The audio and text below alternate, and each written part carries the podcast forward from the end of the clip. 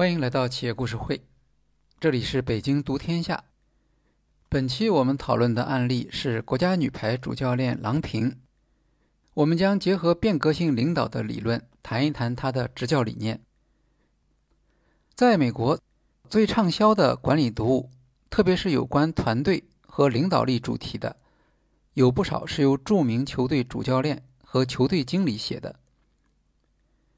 比如著名的私募基金红杉合伙人 Michael Moritz，就和曼联队主帅 Ferguson 爵士合作出版了一本书，叫做《领导力》，探索曼联队长盛不衰的秘诀。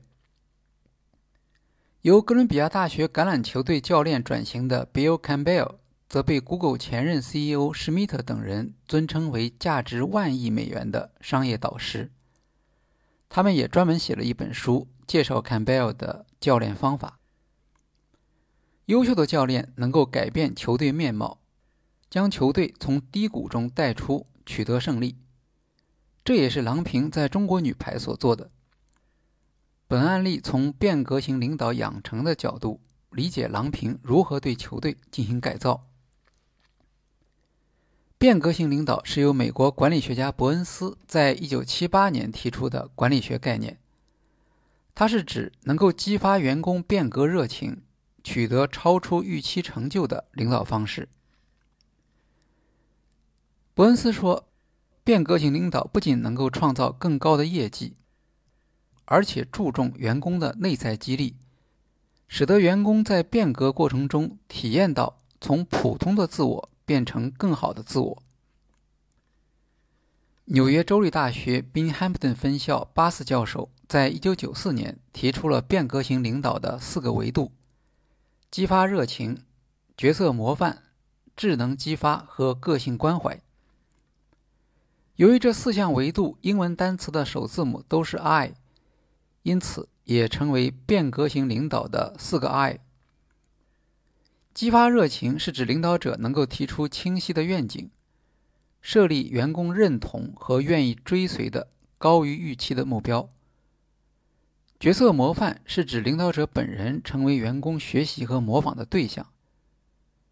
智能激发是指鼓励员工运用自己的判断和创造力实现共同的目标。个性关怀是指在领导与员工间建立起个人化的关系。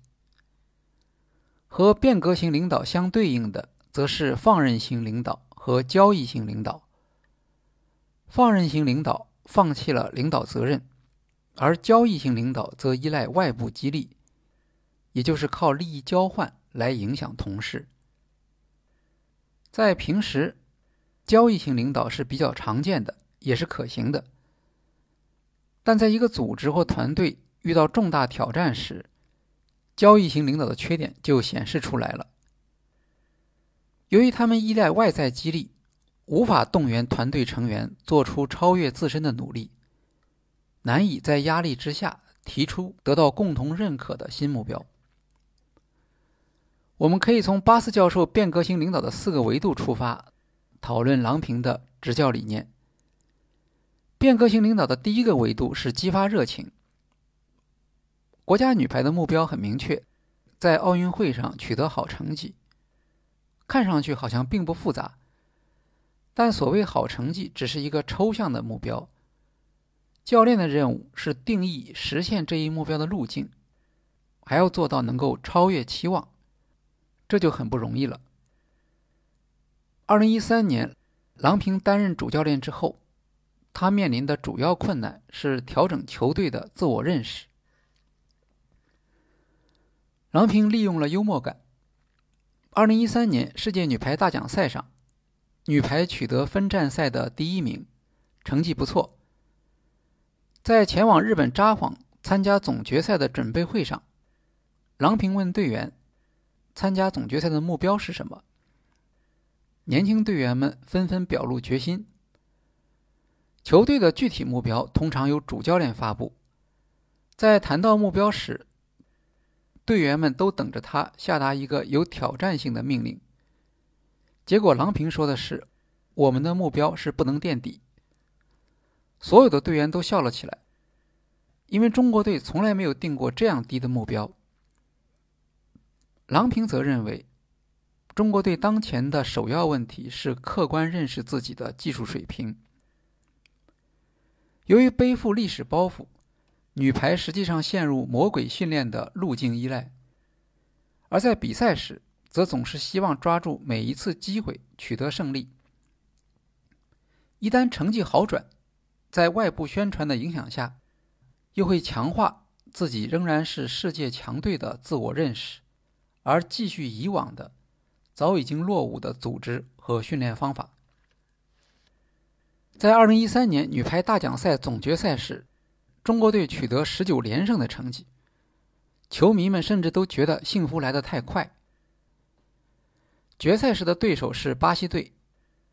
正当球迷和队员都希望收获一次大胜来振奋士气时，郎平却决定战略性放弃，不让朱婷、惠若琪和徐云丽上场。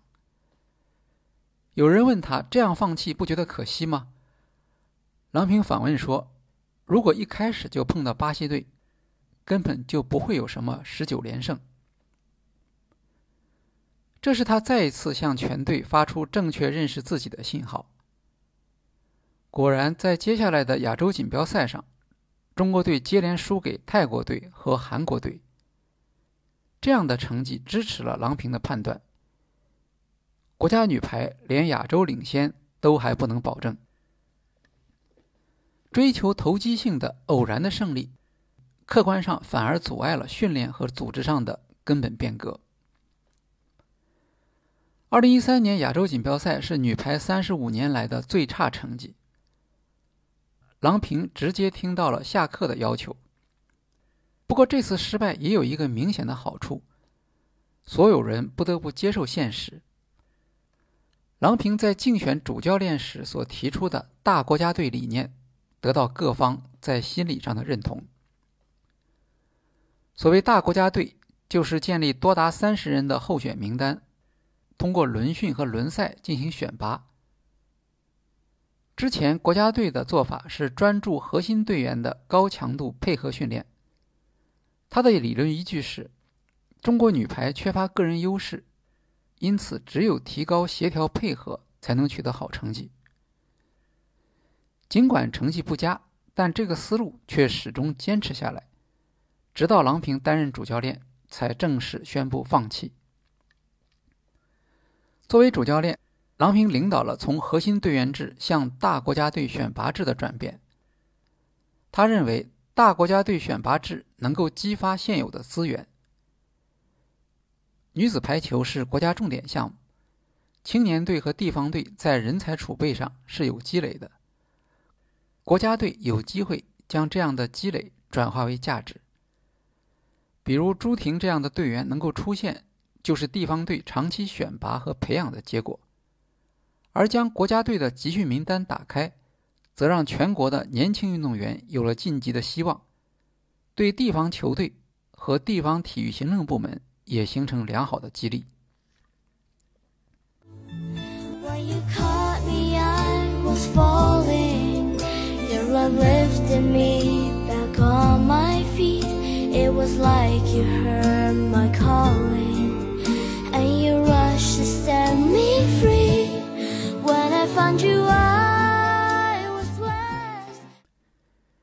激发热情的另一项任务是建立团队的身份认同。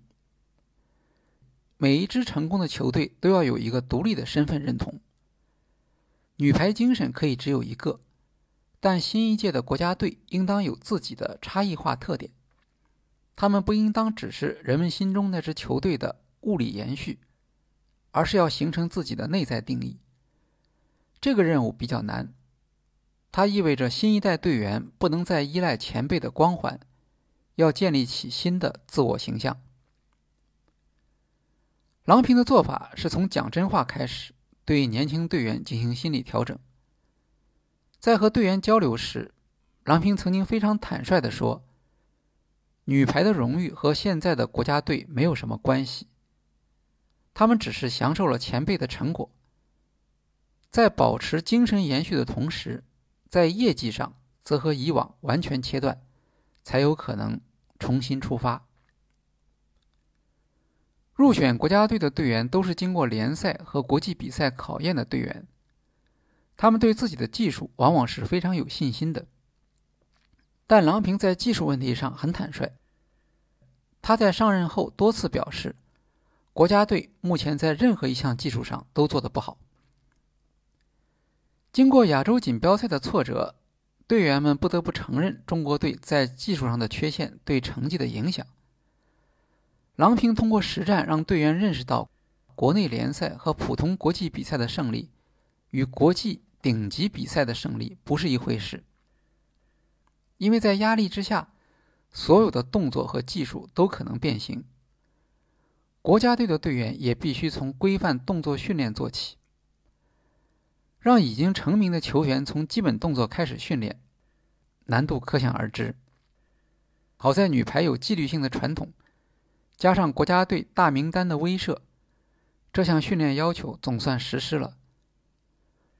通过这些方法，郎平引导国家队从心态到成员构成与以往的历史断开，而建立新一代女排的身份认同也就从这里开始了。角色模范是变革型领导的第二个维度，领导自身作为变革的模范。是团队成员模仿的对象，俗话叫做以身作则。只不过以身作则的理解往往过于狭隘。为了建立女排的新的身份认同，郎平必须为球队带来新的自我认识。而在此之前，他首先要能够让队员看到自己是如何挑战自我、克服变革障碍。早在1999年第一次卸任主教练时，郎平就曾经介绍女排队长孙悦前往意大利加入职业俱乐部。当时这种做法曾经引起过争议，有报道说郎平和中国女排抢人，可见排球界对现役球员参加国际商业比赛的态度。在新一任主教练的岗位上。球员的国际视野变得更加重要。郎平坚持让朱婷破例参加国际职业比赛，这是需要冒一定的风险的。这一决定体现出主教练的担当。作为变革型领导，国家队主教练不仅要将视野看到全国，建立大国家队，还要从国内看到国际。中国输出球员。同样也对提高国内技术水平有促进作用，这是郎平的资源观，也是他带给新一届国家队的角色模范之一。改进运动员对排球运动的理解，则是郎平的另一个角色模范。这和他在欧洲、美国的长期执教经历有关，特别是在美国队担任主教练的经验。在美国，运动员更强调个人的兴趣。郎平回忆说：“刚开始我对他们的心态不大理解，因为我一直是一种非抓住胜利不可的心态。可是美国队员的心态属于一种有历史而又被大多数人认同的国家体育文化。郎平只能换个角度去理解他们。”他回忆说：“美国队改变了我。”现在我可以欣赏他们这种非职业的轻松心态。美国的优势在于放松，我们对体育比赛的追求更多是只允许成功，不允许失败，导致过度紧张。南方周末记者从美国报道说，郎平率领的美国国家队奥运排球集训现场，每隔半个小时就会有一队游客近距离观摩。导游还会大声向游客们介绍，主教练 Jenny 是来自中国的世界冠军，引起游客们的一阵惊叹。奥运队集训居然能够收费参观，还允许无关人员在场外指指点点，这是中国记者的细节报道。中国国家女排每天的训练时间是八小时，郎平在制定工作计划时。美国排球协会问他每天训练时间要求。当郎平告诉他们这个数字之后，美国人非常吃惊。他们说这是不可能的。原因是违反劳动法。就算要强迫，队员也不会接受。没有办法，郎平只好将训练时间减少为每天三小时。在国内，教练有比较大的权威，队伍非常整齐，各项训练配套都很有保障。但在美国，即使打奥运会，作为国家队主教练，郎平连把全体运动员集中起来都非常困难。他们在各州训练，有各自的安排，很难按计划调度他们。直到北京奥运会开始前两个多月，他的队员还是不整齐。这种实际条件逼迫郎平抛掉依赖计划的习惯，随时随地根据队伍的变化调整训练思路。二零零六年世界锦标赛，郎平作为美国队主教练，第一次带队参加世界大赛。只有一周就要出发了。过去两年里一直受重用的主力二传手林赛伯格却表示不能参加比赛了，原因是他要回家拯救爱情。无论是师生情谊的私人角度，还是家国情怀，这样的选择都是很难接受的。这一变故令郎平非常意外，也让他对美国运动员的价值取向有了更多的理解。那届世界锦标赛，美国队只得了第九名。当然，这种情况即使在美国也是少见的。有意思的是，伯格的选择得到美国排协的谅解。二零零七年，他回到美国队，为美国队取得世界杯季军做出贡献。他还是北京奥运会美国队的联席队长。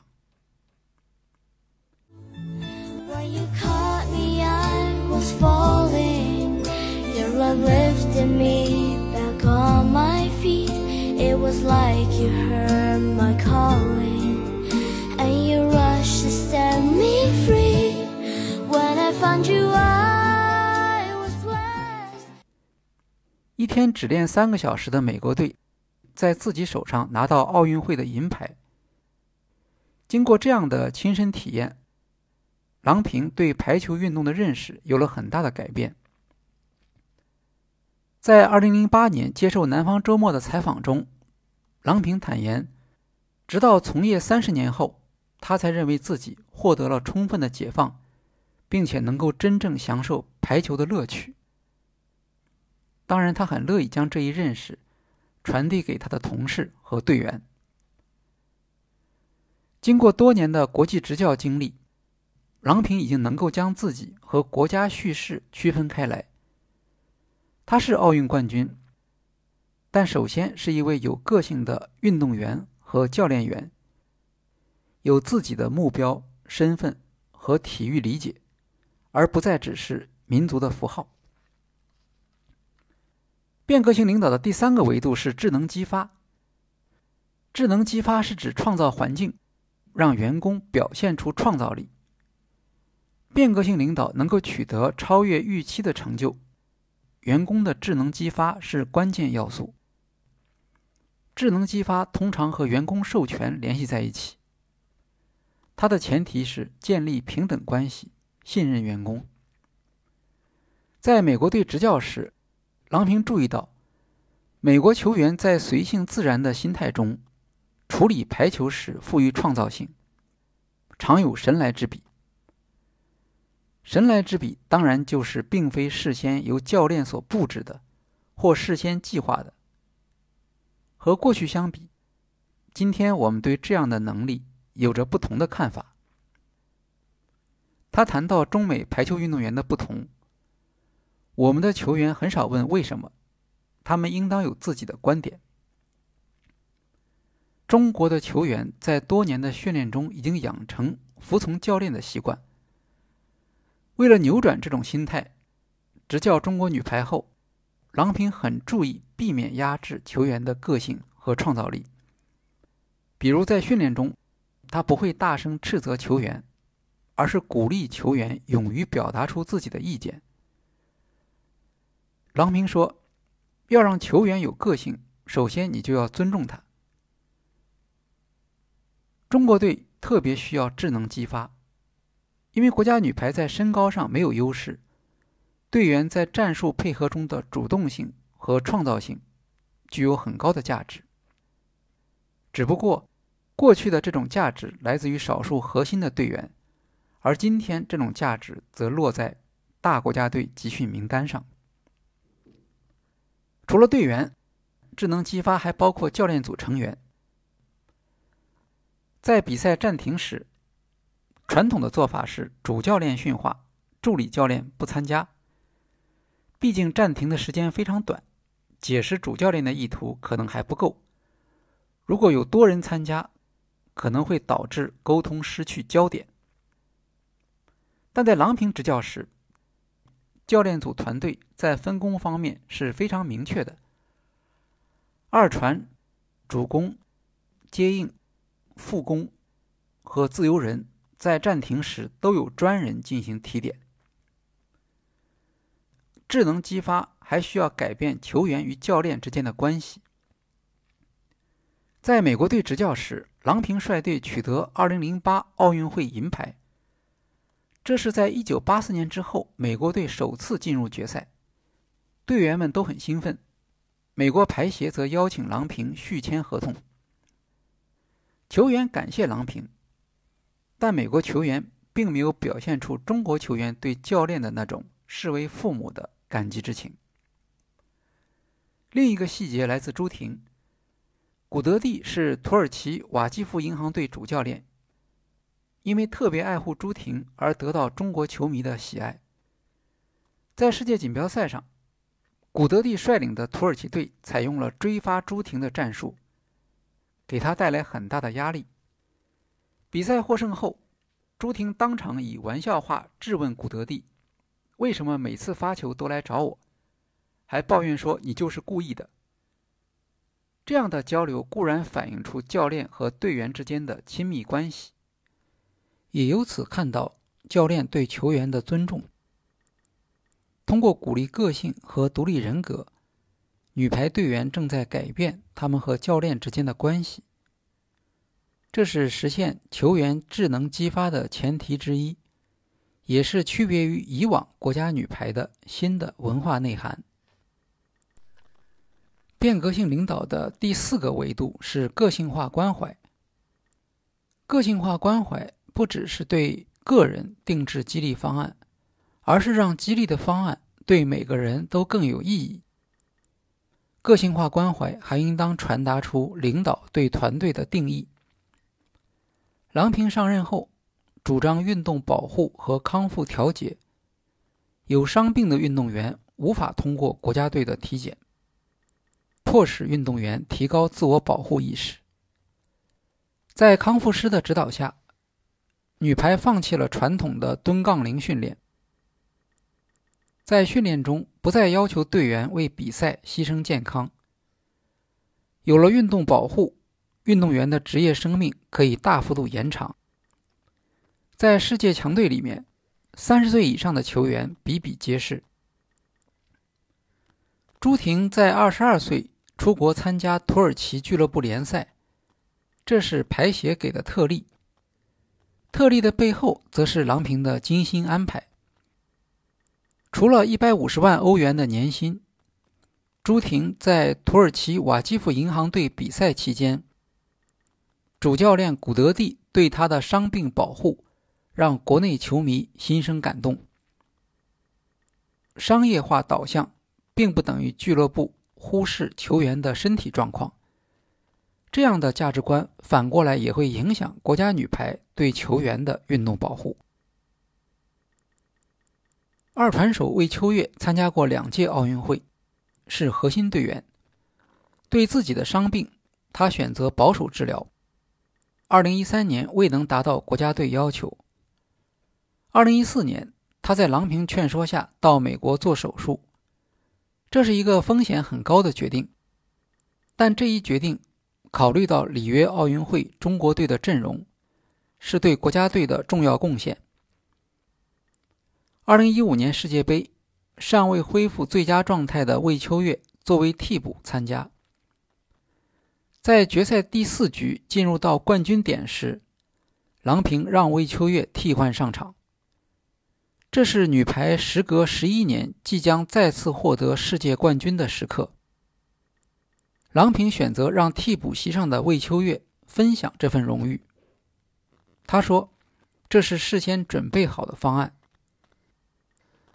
通过这些变革，郎平所表达出来的对运动员运动生命和个体价值的关怀，为女排建立新的身份认同提供了差异化。和丰富的营养，不仅为团队指出实现使命的路径，还帮助团队建立起新的价值观。新的女排不再是以往的历史传人，他们必须拥有自己独立的身份和价值，采用自己独特的方法，成为世界强队。管理学者曾经将中国女排和传统企业转型联系起来，两者之间确有相似之处，比如过去都曾经获得过巨大的成就，今天所面临的挑战，在以往的工具库中找不到，或无法开发出新的解决方案。